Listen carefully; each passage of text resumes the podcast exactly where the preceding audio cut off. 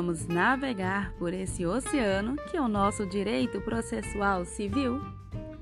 No episódio de hoje, vamos falar sobre o processo.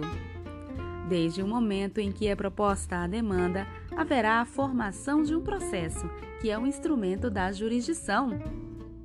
Ora, ele possui aspecto objetivo, pois é constituído por um conjunto de atos ordenadamente encadeados e previamente previstos em lei, que se destinam a um fim determinado, que é a prestação jurisdicional.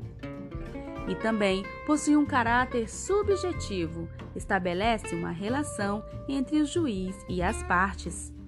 O processo é um instrumento abstrato que não se confunde com os autos. Existem diversos tipos de processo e ele se classifica de acordo com o tipo de tutela postulada, o de conhecimento, o de execução. Porém, desde a lei número 11.232 de 2005, os processos de conhecimento com pedidos condenatórios passaram a ter o que se vem chamando natureza eclética. O que antes era composto por dois processos, o de conhecimento e o de execução, constitui hoje duas fases de um processo único. A cognitiva, que se estende até a formação do título executivo, e a executiva, que sucede à anterior. Pressupostos processuais, condições da ação e mérito. Quem ingressa em juízo busca uma resposta de mérito que é a tutela jurisdicional. Porém, antes de emitir a tutela jurisdicional ou resposta de mérito, é preciso que o juiz examine se foram preenchidas duas ordens de questões prévias: os pressupostos processuais e as condições da ação. Primeiro, os pressupostos processuais, se o processo teve um desenvolvimento válido e regular. Preenchidos os pressupostos processuais, o juiz verificará se o autor tem direito à resposta de mérito, se ele preenche as condições da ação. Se não, o processo será extinto sem resolução de mérito. Portanto, os pressupostos processuais são matéria de ordem pública. Os pressupostos processuais de eficácia e validade. Alguns dos requisitos que o processo deve preencher são de tal relevância que, se não observados, implicam ineficácia. Outros, também relevantes, mas sem a mesma dimensão, se não preenchidos, levarão à nulidade. Daí a existência de dois tipos de pressupostos processuais, os de eficácia e os de validade. A teoria das invalidades do processo e dos atos processuais difere daquela dos atos materiais, porque estes, em regra, são de celebração instantânea, embora a execução possa prolongar-se no tempo. Por exemplo, um contrato de compra e venda estará celebrado assim que as partes chegarem a um acordo de vontade sobre a coisa e o preço. Além disso, os atos materiais são, em regra, de direito privado e os processuais de direito público conduzidos pelo juiz. Por fim, os atos processuais nunca constituem um fim em si mesmos, mas instrumento da jurisdição. Questão interessante é sobre a ineficácia como vício insanável pelo transcurso do tempo. Categoria ineficácia não indica que o ato processual ou o processo como um todo seja fisicamente inexistentes. Ao contrário, o processo não só existe, mas em regra vem produzindo efeitos. A inexistência não é física ou material. O ato processual e o processo ineficazes são aqueles que têm um vício insanável que persiste e pode ensejar providências mesmo depois de transcorrido em albis o prazo para a ação.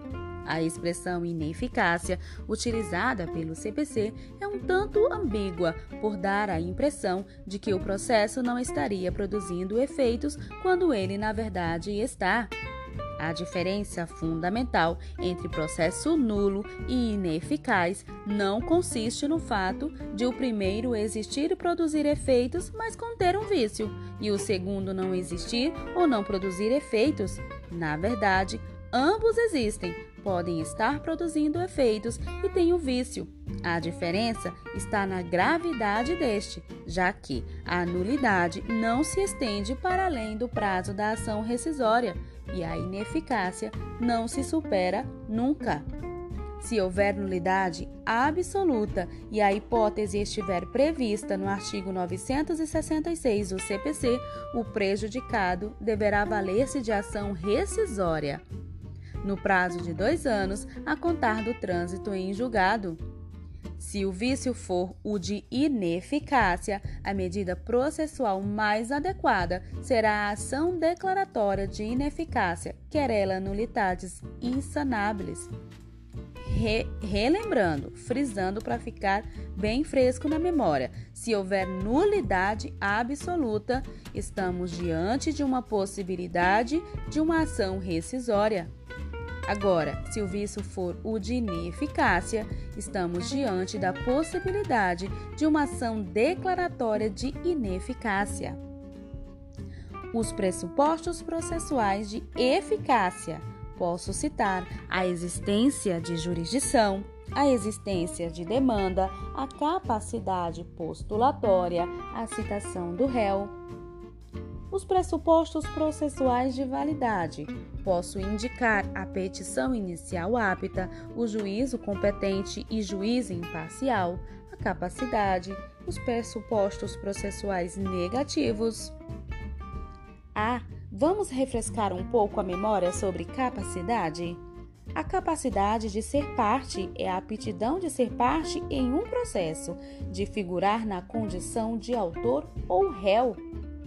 A capacidade processual é para estar em juízo. Já a capacidade postulatória deriva da necessidade de uma aptidão especial para formular requerimentos ao Poder Judiciário, por exemplo, os advogados. A legitimidade, a de processo, não se confunde com a capacidade, embora a legitimidade, a de processo, podemos ser sinônimo de capacidade processual. Os pressupostos processuais negativos. Para que o processo possa ser válido, é indispensável que determinadas circunstâncias estejam ausentes, entre elas a coisa julgada, a litispendência, a perepção, o compromisso de arbitragem. A presença de qualquer delas implicará a extinção do processo sem resolução de mérito. Vale lembrar que a perempção é a perda do direito de ação como consequência de, por três vezes anteriores, o autor ter dado causa à extinção do processo sem resolução de mérito por abandono.